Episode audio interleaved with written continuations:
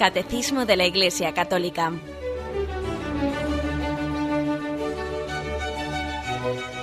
Un programa dirigido por Monseñor José Ignacio Munilla, Obispo de San Sebastián.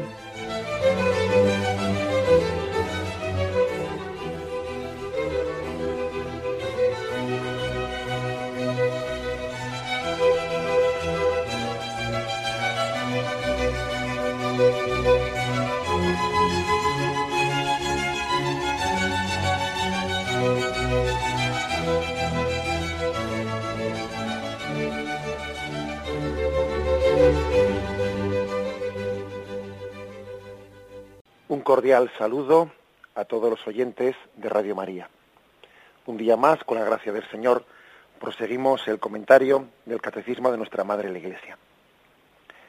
Estamos en el punto 1156 y siguientes, que tiene como título Canto y Música. Estamos explicando el cómo celebrar, cómo celebra la Iglesia su liturgia. Ayer hablamos de cómo la celebra con palabras y acciones, con signos y símbolos. Bien, hoy vamos a hablar del canto y la música como forma, forma de celebración. Dice así el primer punto. La tradición musical de la Iglesia universal constituye un tesoro de valor inestimable que sobresale entre las demás expresiones artísticas, principalmente porque el canto sagrado, unido a las palabras, constituye una parte necesaria e integral de la liturgia solemne. La composición y el canto de los salmos inspirados, con frecuencia acompañados de instrumentos musicales, estaban ya estrechamente ligados a las celebraciones litúrgicas de la antigua alianza. La Iglesia continúa y desarrolla esta tradición. Recitad entre vosotros salmos, himnos y cánticos inspirados, cantad y salmodiad en vuestro corazón al Señor. El que canta, ora dos veces. Termina este punto con esa famosa frase, esa famosa sentencia de San Agustín. El que canta, ora dos veces. Una primera afirmación importante de este punto de catecismo, que la tradición musical de la Iglesia constituye un valor cultural, ¿no? Un valor impresionante, un valor artístico impresionante. Eh, en sintonía, fijaros, en sintonía con lo que, con otras manifestaciones de la fe que han dejado huella en la arquitectura, han dejado huella en la pintura. Es hermoso ver cómo la fe ha dejado huellas. ¿eh? Hoy en día, si, si alguien, una persona incluso no creyente, es una persona no creyente, pues mmm, es un auténtico melómano, ¿no? Un amante de la música, resulta que en su bueno, en su fonoteca o, eh, tendrá un montón de canciones religiosas, aunque él sea no creyente, porque digamos que la fe católica a lo largo de los siglos se expresó en la música de una, de una, de una con una fuerza y con una influencia tan grande que hoy en día es imposible, es imposible pues que, que alguien eh, pueda ser amante de la música sin estar escuchando continuamente piezas litúrgicas. Lo mismo pasa, pasa en el, en el, pues con la pintura. Si alguien es verdaderamente amante de la pintura, aunque sea, aunque sea ateo, pero en su casa tendrá un montón de, bueno, en su casa o en sus colecciones de fotos, de cuadros, tendrá un montón de representaciones religiosas. Lo mismo pasa en el arte, etcétera. De lo cual tenemos que dar eh, gracias a Dios, tenemos que glorificar a Dios por ver cómo nuestra fe católica a lo largo de los siglos dejó un montón de huellas en la historia. ¿Con qué frecuencia hoy en día no se hace ese tipo de críticas? Eh? Bueno, ¿por qué la Iglesia tiene eh, que, si tantas obras de arte, tantas... Bueno, pues vamos a, vamos a decir una cosa claramente, porque es que con el, en el paso de los siglos hubo un momento, eh, hubo un momento en que eh, la única institución que creaba cultura era la Iglesia Católica. La única institución dentro de la cual se daba cobijo eh, a los artistas, dentro de la cual los pintores, los escultores, los músicos, etcétera, tenían un lugar, eh, un campo de expresión, era la Iglesia Católica. Luego, lejos de, avergonzarnos por ello, mm, pues ahora tenemos que decir, gloria a Dios, gloria a Dios por todas las huellas que ha dejado en la historia, eh, todas las huellas que ha dejado en las expresiones artísticas, musicales y arquitectónicas y pictóricas, etcétera, pues la fe católica.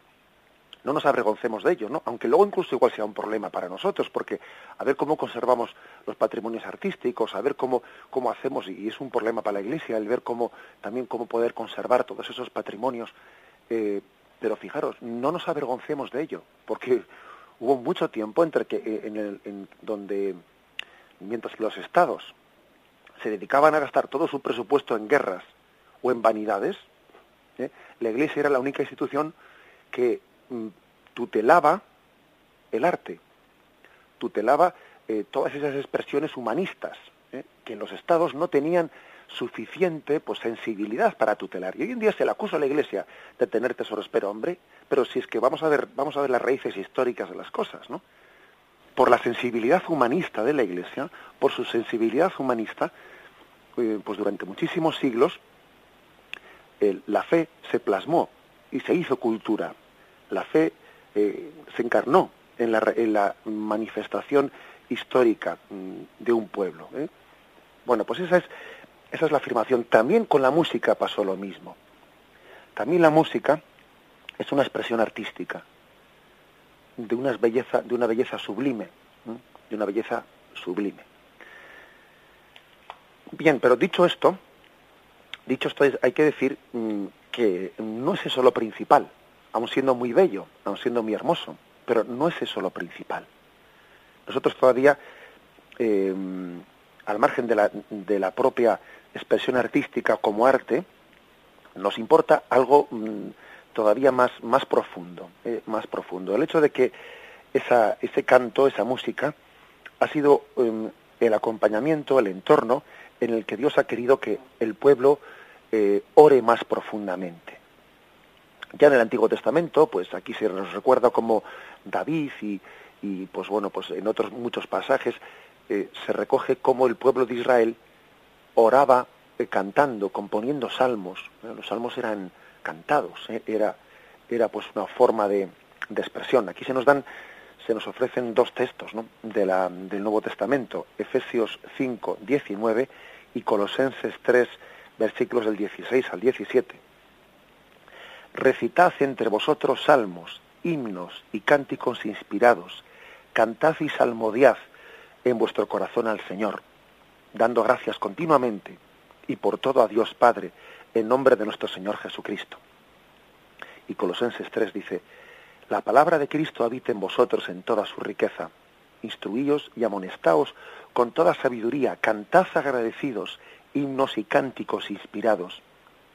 Y todo cuanto hagáis de palabra y de boca, hacedlo todo en nombre del Señor Jesús, dando gracias por su medio a Dios Padre. Es decir, que si es verdad la primera así afirmación que hace este punto de catecismo de que el canto religioso es una expresión artística de primer orden y no se entendería la música hoy en día nadie podría ¿eh?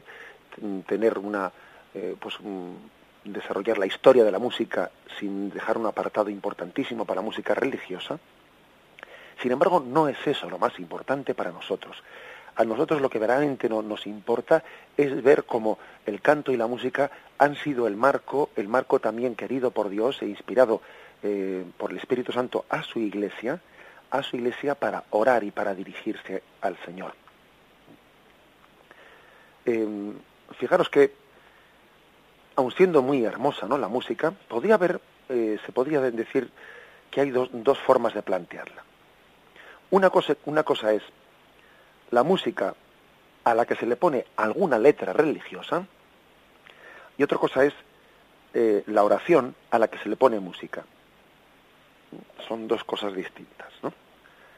La música eh, a la que se le da un tono, un tic, bueno, se les da un matiz religioso, ¿no? Porque se, se dice algo, se canta una letra religiosa en ella, o más bien la oración a la que se le pone música. Para nosotros, para nosotros, lógicamente habrá matices y distintos tipos de música, ¿no? Pero eh, es más eh, conforme a la, a, la, a la, mentalidad, ¿no? Pues de la, de la Iglesia Católica lo segundo que lo primero, es decir, esa oración a la que se le pone música. La oración a la que se le pone música es prácticamente, pues bueno, el gregoriano. Por eso el gregoriano pues se ha considerado un poco como la, eh, como la oración eh, pues arquetípica de la Iglesia, con la, con la que mejor se ha expresado el, paso de los siglos. Eso no quiere decir ¿eh? que la música polifónica o otros tipos de música no tengan cabida, por supuesto que la tienen, ¿no? O sea, que son también formas solemnísimas, pero dentro de los distintos tipos o matices, pues parece que el gregoriano, que es la oración, la oración, la letra orante a la que se le pone música, pues es la que la que más adapta, porque es adaptar la música a la oración y no tanto adaptar la oración a la música. ¿eh? Bien, pues mm, digo que este, este canto gregoriano pues ha sido también el marco el marco en el que históricamente tantísimos eh, tantísimos cristianos han orado y oran no oran a Dios nuestro Padre dándole, dándole gloria tan y tan es así que hay que darle eh, prioridad eh, a la letra no mm, a la letra sobre la música es decir al contenido al contenido por encima de la forma de expresarlo tal es así, que también yo diría, fijaros que hay que tener cuidado, hay que tener cuidado de que mm, no reduzcamos, o sea, de, que, de no caer en el, en el riesgo, en el riesgo de, de hacer de nuestras expresiones, de nuestras celebraciones litúrgicas, el marco en el que alguien eh, quiera lucirse, el marco de, de un concierto. Eso es un riesgo. Es un riesgo el que, las, el que nuestras celebraciones litúrgicas sea en el marco en el que alguien pues quiere hacer allí, quiere dar el, eh, pues el, mm, bueno, darse el gustazo de allí hacer un concierto. Hay que tener cuidado con ello, porque la música debe estar perfectamente integrada en la liturgia, perfectamente integrada. Así, lo, así también lo ha manifestado este punto del catecismo, lo vais a ver también aquí en, el siguiente, mm, dice, el canto y la música cumplen su función de signos de una manera tanto más significativa cuanto más estrechamente estén vinculadas a la acción litúrgica. ¿eh? Eso lo dice el comienzo del siguiente punto, que luego vamos a leer. Es decir, la música religiosa, para que cumpla su verdadero cometido, tiene que estar integrada en la liturgia. Os pongo algunos ejemplos, que yo creo que son muchas veces los que nos bajan de la teoría a la práctica. A veces se observa pues que igual que algunos coros o algunas eh, han sido eh, contratados, que ya el hecho de ser contratados ya, ya comienza a ser un poco peligroso, ¿no? Porque cuando alguien contrata un coro pagándole un determinado dinero ¿eh? para que para que cante una boda, hombre, ya cuando una cosa se hace por dinero, pues parece ya que pierde su sentido vocacional. Pero bueno, esto igual que he dicho es un poco, porque es verdad que una persona puede tener auténtica eh, espíritu cristiano en su oración y también vivir profesionalmente de ello. O sea que, bueno, quizás lo que he dicho mm, es demasiado genérico, pero es verdad, es verdad que a veces uno observa unas funciones litúrgicas pues que, bueno, se, han, se ha contratado ¿eh? a, un coro determinado, así de profesionales que tienen un poco sentido cristiano, y entonces allí están en la función litúrgica cuando intervienen, ¿eh? están absolutamente allí entregados, y el momento en que terminan el canto, ya no son capaces de guardar el respeto y, ya no están, ellos no están participando de la acción litúrgica, están súper distraídos, están hablando entre ellos. Es, eh, como si estuviesen esperando a ver cuándo se calla el cura mm, y nos deja seguir con nuestro concierto. Da esa impresión. ¿eh? Dan la impresión de que ellos, más que integrados en la liturgia, bueno, pues están, les han contratado para que hagan un concierto, un concierto en, los momentos en los que el cura les dé chance para poder hacerlo. Y eso es un error muy grande, ¿eh? es un error muy grande. Es más, fijaros, si hubiese que elegir, que no es el ideal, no siempre elegir entre dos, ¿eh? entre dos polos opuestos, pero si hubiese que elegir entre la belleza artística y la devoción eh, pues de alguien que canta mal, mm, bueno, pues, pero lo hace con auténtica devoción, que nos quedemos con los segundos sin duda alguna. Nosotros no queremos una belleza artística, un arte por el arte, no lo queremos. Nosotros no queremos el canto perfecto, no lo queremos. ¿eh? Queremos el canto que es expresión de una fe vibrante. Si no, para eso ya ponemos un disco en nuestra casa cuando nos sentemos. ¿eh? O sea, queremos queremos el orar dos veces. No queremos un canto técnico, queremos lo que dice San Agustín, el, que canta ora dos veces. Y queremos que, que, la expresión artística en su perfección sea expresión de, de una redoblada oración. Por eso, fijaros, aunque seamos amantes de la música hermosa, religiosa, ¿no? Tengamos mucho cuidado con ridiculizar o con violentarnos o con despreciar, ¿eh? con despreciar a, pues, bueno, pues a personas que no, no tienen, no tenemos, voy a decir, porque yo también soy muy malo cantando, ¿no? Que no tenemos el don de, bueno, pues de, la música, ¿eh? el don de ser capaces de cantar con, con armonía, con belleza. Porque a veces yo escucho así comentarios es que cantan ahí que parecen un coro de monjas desafinado y no sé qué, y, vaya voz de monja que tienen esas, y, y, a veces se hacen ridiculizaciones de esas, ¿no? Si tienen una voz de pito, que no sé qué, el otro que no sé cuántos, y vamos a ver, cuidado con esas ridiculizaciones, porque parece que estamos poniendo el acento no ya en que es una oración que se expresa, que, que está rezando con el canto, sino que lo, que nos interesa es la perfección artística en sí misma. ¿De acuerdo? O sea, no, no caigamos en eso. Y si incluso pues ocurre que en una celebración litúrgica vemos a personas devotas, devotas, ¿no? Pues que, que cantan mal, bueno, pues escuchemos en ella también el coro de los ángeles. Eh, porque es que a buen seguro que estarán, vamos, no en primera línea en, el, en, el, en ese coro de, del reino de los cielos, ¿no? Escuchemos la voz de los ángeles porque cantan con amor, cantan con fe. No quiero decir con esto que, que no se le deba, deba, dar con prudencia, ¿no? Pues el consejo a una persona, pues igual devota, que canta, que canta bastante mal, bueno, pues que cante bajito, para que no desafine mucho y tal. Bueno, pues claro que hay que dar esos consejos, hay que darlos con prudencia, sin ofender a nadie, pero, pero cuando ocurre, cuando de hecho ocurre, a veces uno está allí violentado porque eh, le, le, violenta, le incomoda, ¿no? Pues que hay una persona que, que desentone mucho, bueno, pero tú pero si aquí hemos venido a dar gloria a Dios y esa persona le estará dando más gloria que nadie, ¿eh? porque es que está orando en ese canto, aunque no tenga ¿eh? muchos dotes musicales. Bien, igual digo esto porque yo soy también de los que de los que canto mal, pero permitidme una, una anécdota. ¿eh? Me voy a contar una anécdota de, de mi vida que creo que es eh, también aparte de graciosa es significativa. ¿eh? Recuerdo que siendo seminarista cuando estuve eh, en el seminario, en la primera etapa, en el seminario de Toledo, pues allí estaba eh, pues un profesor de música, el maestro Celada, un gran sacerdote que, bueno, pues que, que él, sigue ejerciendo de músico, porque los músicos yo creo que, que hasta su muerte, misma muerte, llevan ese genio musical, ¿no? Y cuando entraban los seminaristas, pues allí nos probaban la voz, nos probaban la voz y, y, y bueno, y cuando me, me ve a mí dijo, hombre, un vasco y tal, este cantará bien, porque los vascos no sé qué, y, y el hombre dio una nota al piano, una nota que yo no, no cogí ni, ni, ni, por lo más, vamos, ni por lo más acertado. Y el hombre me dijo, bueno, tú debes de ser la excepción que confirma la regla. ¡Hala, vete de aquí! y bueno, allí nos reímos todos.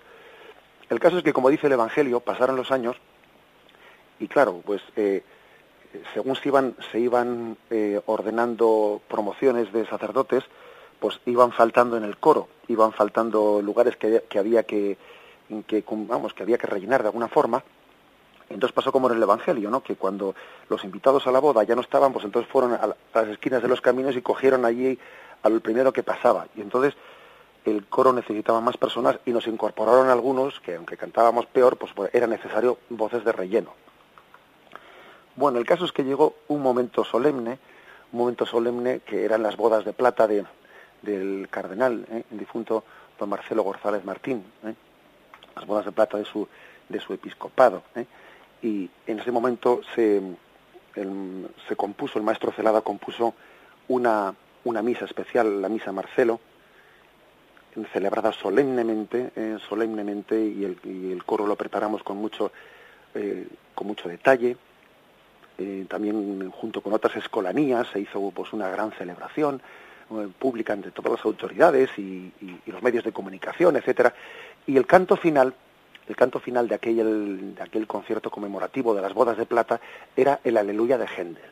Bueno, pues el caso, el caso es que sabéis todos que el Aleluya de Händel tiene, un momento en el que, un momento final, en el que el coro, los que hacemos ahí de tenores segundos, ¿no? Pues repite muchas veces, aleluya, aleluya, aleluya. Hay un gran silencio y se proclama aleluya final, ¿no? Y en ese momento yo que me estaba emocionando ¿eh? con, ese, con ese concierto tan hermoso, que ya nos había dicho el maestro Celada, ojo, no os emocionéis demasiado y miradme a mí a la batuta, etcétera. Bueno, el caso es que en ese momento yo, cuando empezaron los aleluyas, aleluya, aleluya, vino un gran silencio y yo solté una aleluya además con toda mi alma, en medio del silencio del coro yo pegué una aleluya ahí por, con toda mi alma, ¿no? Bueno, todo el mundo se quedó cortado, terminó, terminó el canto, además era el canto final, yo dije, Dios mío, de mi alma, vamos, tierra trágame, ¿no?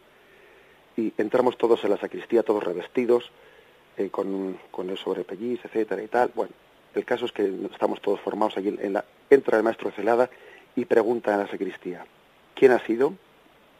Y yo que estaba ahí en ese momento que me, me tragaba la tierra, levanté la mano y dije, he sido yo. Y yo, yo pensaba, ahora viene cuando le matan. y, y, recuerdo perfectamente su, eh, su salida cuando yo dije, he sido yo, él dijo, pues también ese desafino ha sido para gloria de Dios, dijo. Hemos dado gloria a Dios entonando, hemos dado gloria a Dios también incluso metiendo la pata. Se da gloria a Dios en toda, en todo instante y ocasión, en la medida en que el amor, el amor se expresa en el canto, a veces de una manera perfecta y a veces de maneras imperfectas, pero lo importante es el amor que quiere dar gloria a Dios a través del canto, sin que, nos, sin que tengamos también miedo al ridículo. ¿eh? Yo creo que otra manera de dar gloria a Dios es superando el miedo al ridículo que tenemos a veces, que tenemos un miedo al ridículo tremendo, que es por pura vanidad. Pues si hago el ridículo, hago el ridículo para gloria de Dios, Dios mío. ¿eh? Bueno, yo recuerdo esa, esa anécdota que la, en la que el, maestro Celada pues, nos dio a todos una, una lección, ¿no? De que él, siendo un gran maestro musical, a él lo que le importaba no era tanto pues el, el arte por el arte, sino el arte para la gloria de Dios. ¿eh? Y aunque yo allí le, al hombre, entre comillas, le chafé su concierto, ¿no? Pues el, hombre en vez de disgustarse, en vez de incomodarse, etcétera, ¿no? Pues nos dio aquel testimonio tan grande de ser capaz de reaccionar en aquel momento glorificando a Dios, incluso en aquella metedura de pata. ¿eh? Una gran lección, un gran testimonio. Bien, hacemos un momento de reflexión y seguimos enseguida.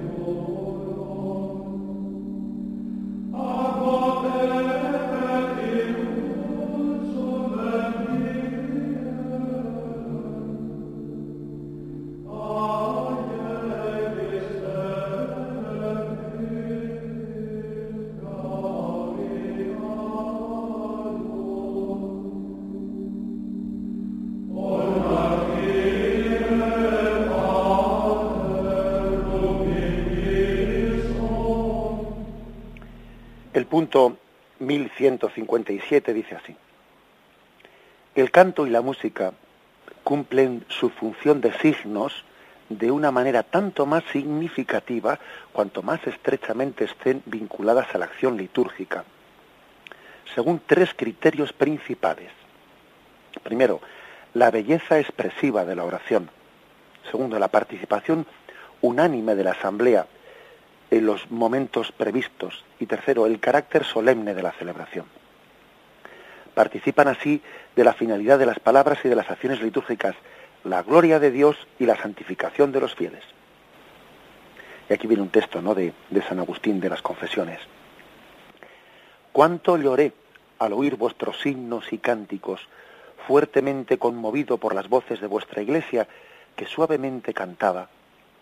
Entraban aquellas voces en mis oídos y vuestra verdad se derritía en mi corazón.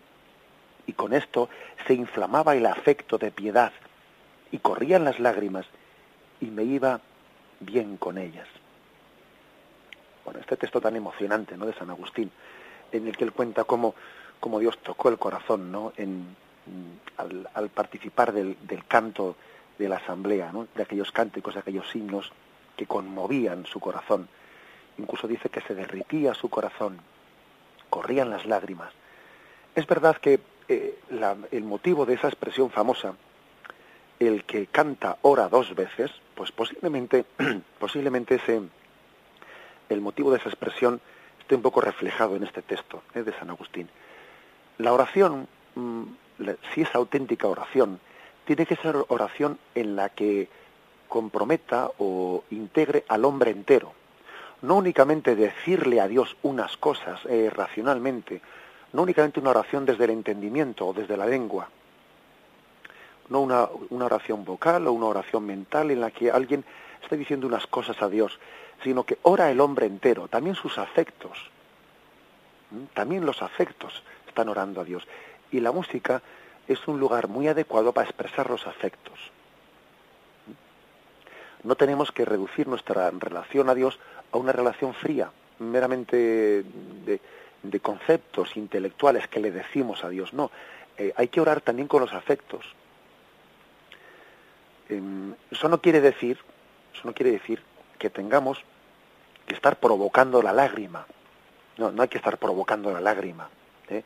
no hay que estar buscando, eh, provocando un sentimentalismo así artificial, eso sería absurdo. ¿Eh? La consolación, las consolaciones, pues que Dios a veces da, ¿no? las da Él cuando Él quiere, y nosotros no tenemos que estarlas buscando artificialmente, que sería una deformación de la oración. Lo principal no es el sentimentalismo, lo principal es, bueno, pues el que el corazón se ponga en Dios, la voluntad se ponga en Dios. Ahora es verdad que a veces Dios toca los sentimientos, toca los afectos, y eso ayuda a que la voluntad se ponga en Dios. Aunque no sea lo mismo los afectos que la voluntad. Pero es cierto que Dios a veces da consolaciones, consolaciones que, de alguna manera hacen vibrar al hombre entero en toda su, sensibilidad, y eso ayuda a que la voluntad se ponga en Dios. Entonces es cierto que muchas veces el, el canto puede ser ese marco, marco en el que Dios toque los corazones eh, como por ejemplo cuenta San Agustín en este libro, libro de las confesiones. No tenemos que avergonzarnos de, que también nos, emocionemos ante Dios, no avergonzarnos de ello. Fijaros, malo será provocar la lágrima artificialmente y buscar un sentimentalismo, será malo. Pero también es malo estarlo reteniendo, o sea, es decir, tener vergüenza de ello. Entonces, estarlo casi resistiendo, ¿no? No, malo es una cosa y malo es la otra. Ni buscarlo artificialmente, ni resistirlo. No lo resistas. Si Dios te da la consolación, no te dé vergüenza ¿no? de, de, expresarla delante de Dios. Porque es que también hay que decir que igual, ¿no? En nuestro carácter, que cada vez es más frío, en nuestro carácter que cada vez es más frío, pues hoy en día pecamos, pecamos de que, bueno, pues de que en las celebraciones litúrgicas, pues se canta muy poco. Mm, se canta muy poco, se canta de manera que le oye a uno pues el cuello de su camisa. Eh, ¿Por qué? Pues porque eh, estamos siendo contagiados en la asamblea litúrgica, estamos siendo contagiados primero del individualismo tan grande que hay en la sociedad, individualismo tan grande que hace que uno no esté, eh, bueno, pues que, bueno, parece como que le quita, le quita la espontaneidad ese, ese pues ese individualismo. Es que no únicamente las celebraciones litúrgicas, es que Por ejemplo, aquí en el País Vasco, creo que en muchos sitios, pero bueno, en el País Vasco ha existido durante mucho, muchos años, existía esa costumbre de, de cantar en las comidas familiares y existía un canto conjunto entre todos. Bueno, eso, por desgracia, se está perdiendo o se ha perdido del todo. O sea, la, secularización, esta tendencia individualista, cada vez con menos, menos capacidad de, de, yo diría, integración social entre nosotros, hace que el pueblo no cante, pero ya no cante únicamente las asambleas litúrgicas, es que no cante ni las, ni las asambleas civiles. El canto se reserva para los conciertos, para algo profesional, pero deja de ser algo popular pues por la falta de, espontaneidad, por el individualismo tan marcado, por el sentido del ridículo y muchas cosas más, ¿no? Se ha perdido el canto incluso en las celebraciones populares. Bueno, pues eh, eso, eso también mm, no debemos de permitir que eso se nos meta en nuestras asambleas litúrgicas. Tenemos que cantar sin vergüenza y cantar sin sentido del ridículo. Eso creo que es importante. ¿eh? Y, y bueno y sin estarnos juzgando a nosotros mismos tanto ¿eh? hay por ahí una, una especie de, de, frase así de esas meditativas que hacen pensar no y dice que dice ama ama como si nadie te hubiese herido nunca y baila como si nadie te estuviese mirando. Canta como si nadie te estuviese escuchando. Es verdad es decir tú hazlo ante Dios hazlo ante Dios. Y que no te condicione, eh, pues que no te condicione demasiado o, nada, eh, pues el, respeto humano, el sentido de la vergüenza, etcétera, etcétera. Repito, eso no quiere decir que uno, pues que los que tenemos mala voz, etcétera, o mal oído, pues tengamos que tener un poquito de cuidado en no desafinar, cantar bajito, intentar, eh, pues no emocionarte más de lo debido y, y, bueno y seguir un poco la voz, etcétera, de quien de quien da las notas, ¿no? Eso es otra cosa, eso es un poco una prudencia. Pero sin que nos, nos condicione este ambiente individualista en el que uno le da vergüenza todo y no, y no se expresa y no dice nada. ¿eh? O sea, tener la, la espontaneidad y la, y la paz de quien canta ante Dios, de quien se expresa ante Dios, ante el Señor de mi alma.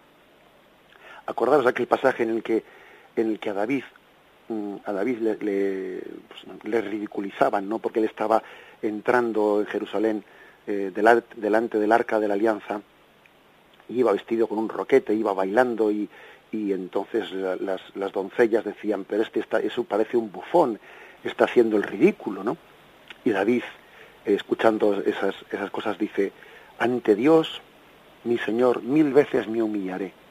Y si tengo que hacer el bufón aquí bailando y, y cantando ante Dios, lo haré mil veces, aunque para ti sea ridículo, yo ante Dios me humillaré y ante Dios seré su bufón, seré su eh, el trovador delante de Dios, ¿no? Es un pasaje hermoso en el que David expresa que él canta, baila ante Dios y no ante los ojos de los hombres. Fijaros este punto del catecismo aquí mm, habla de tres criterios principales, ¿no?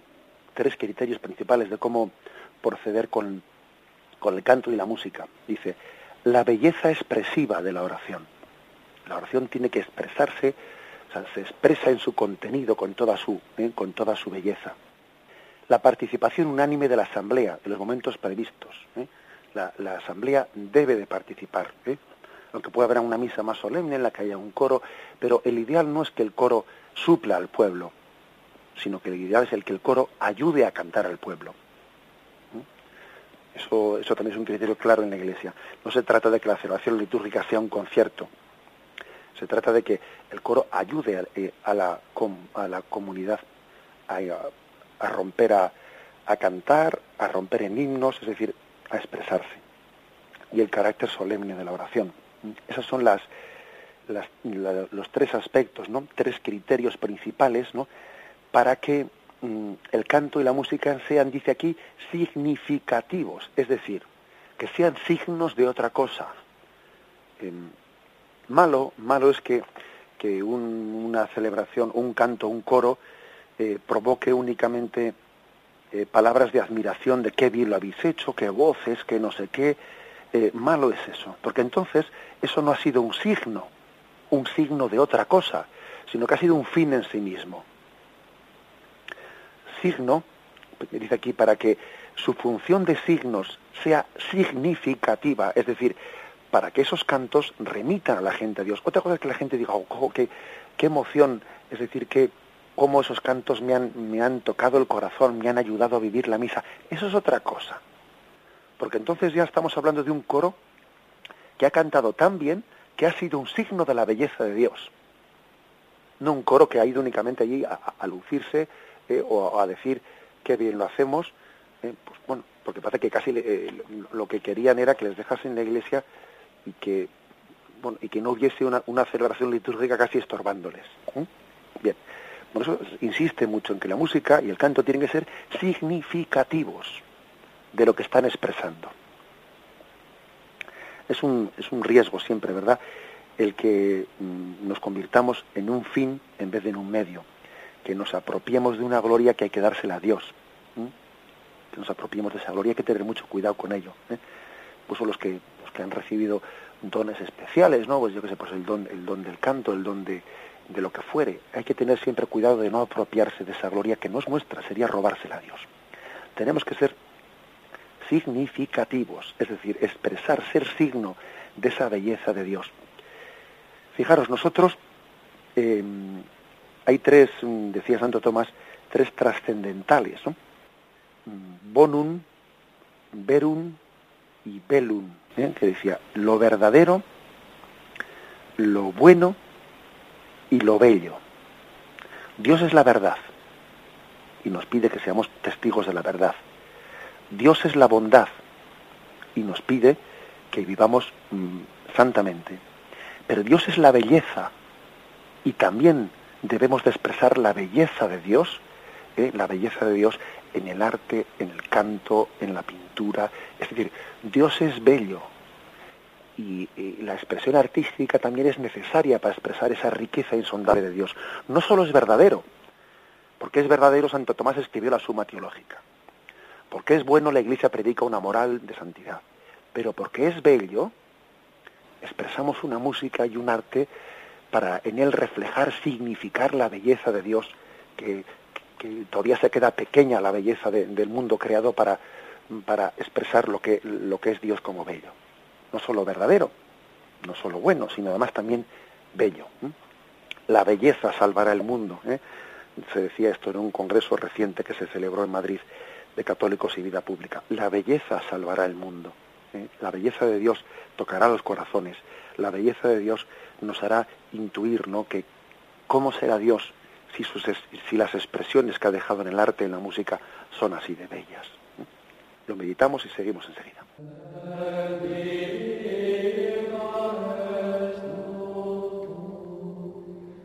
Vira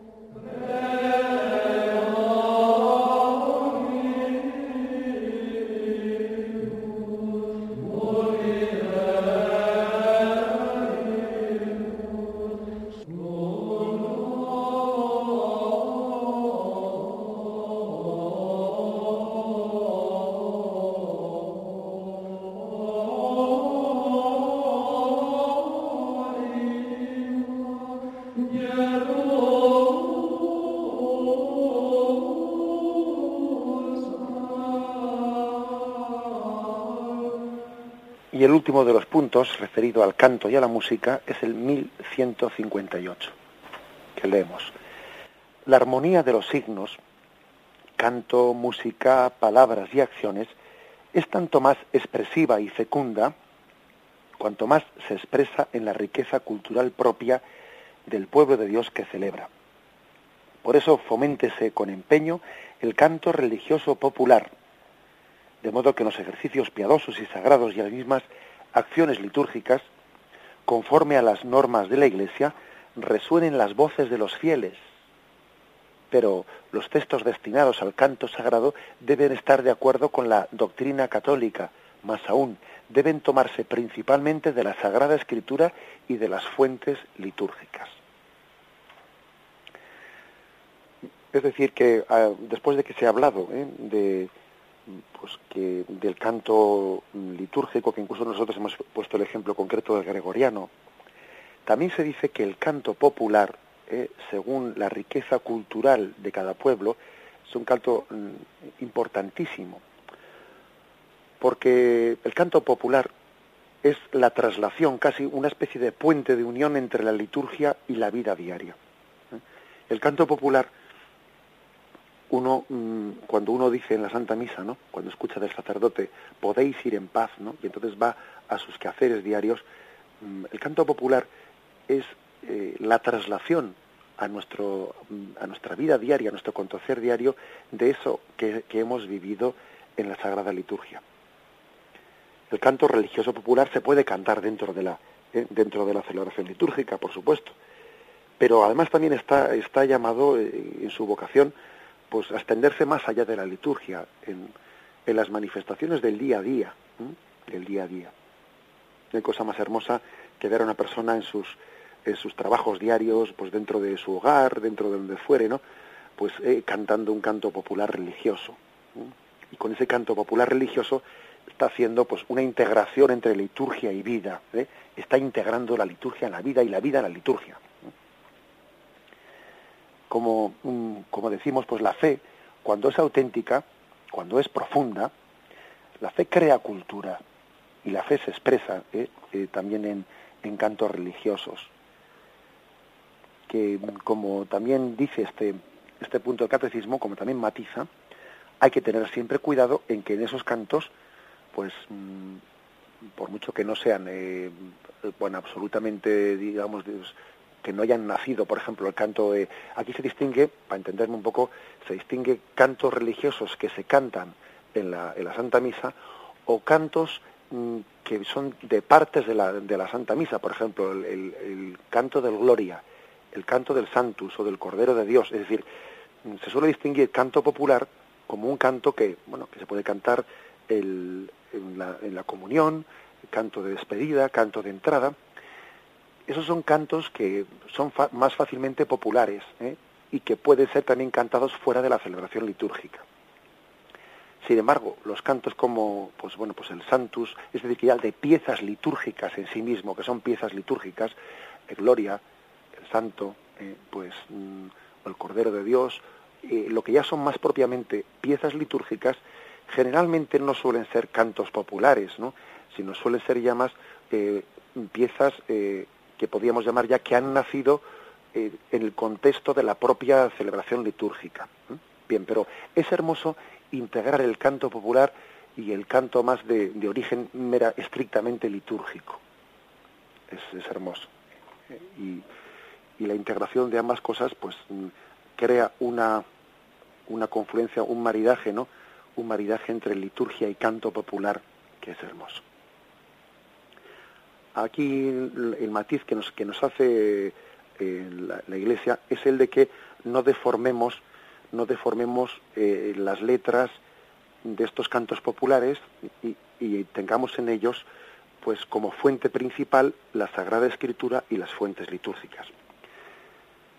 Los cantos litúrgicos, eso que he dicho antes del Gloria o el Credo, o el Santus o el Cordero de Dios, en ese caso es que no hay duda, porque claro, e, el canto tiene que ser estrictamente hablando ya de este canto litúrgico. Ahí ya no es que no se pueda, eh, que haya que ajustarse lo máximo posible, no, no, es que hay, digamos que es ponerle música al Santus, es ponerle música al Gloria, es ponerle música al Credo. ¿eh? Eso ya, en ese caso ya no estamos hablando de un canto popular, no, eso ya es un canto litúrgico en el que no, eh, lógicamente la Iglesia allí no hace sino ponerle música a esa letra. ¿eh? Pero en el canto popular eh, nos inventamos esa letra.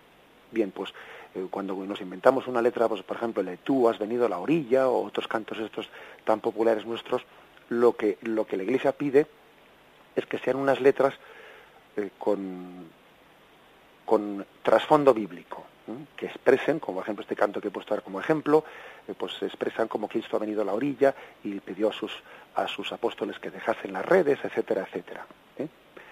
Los cantos populares, mm, que no son literalmente una pieza litúrgica, deben de procurar también trasladar al canto pues la Sagrada Escritura y las mismas también las mismas fuentes litúrgicas. Bien, glorifiquemos pues a Dios ¿eh? a través de nuestro canto, que nuestro canto glorifique a Dios. Me despido con la bendición de Dios Todopoderoso. Padre, Hijo y Espíritu Santo, descienda sobre vosotros. Alabado sea Jesucristo.